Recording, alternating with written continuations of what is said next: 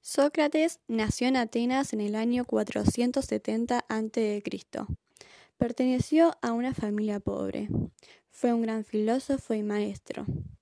Para él la filosofía es enseñar a saber vivir, por ende es saber el bien y el mal.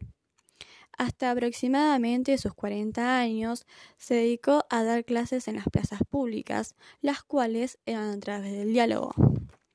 Esta forma de dar clases se llamó mayéutica, ya que significaba el arte de ayudar a dar a luz las ideas y tenía como fin llegar a la verdad a través del diálogo.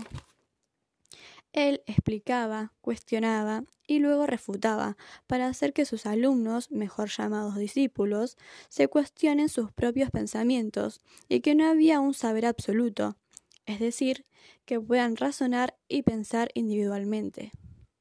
Sócrates, al lograr que sus discípulos logren tener un pensamiento individual basado en la duda, se ganó el rechazo de la gente más poderosa de la ciudad, quienes lo obligaron a que beba veneno porque lo sentían como una amenaza para ellos. De modo que él cedió a beberlo, pero lo hizo delante de sus amigos y alumnos. Mientras lo iba ingiriendo, contaba cómo se sentía. Esto nos demuestra que hasta el último momento de su vida dio clases como él solía darlas, a través del diálogo.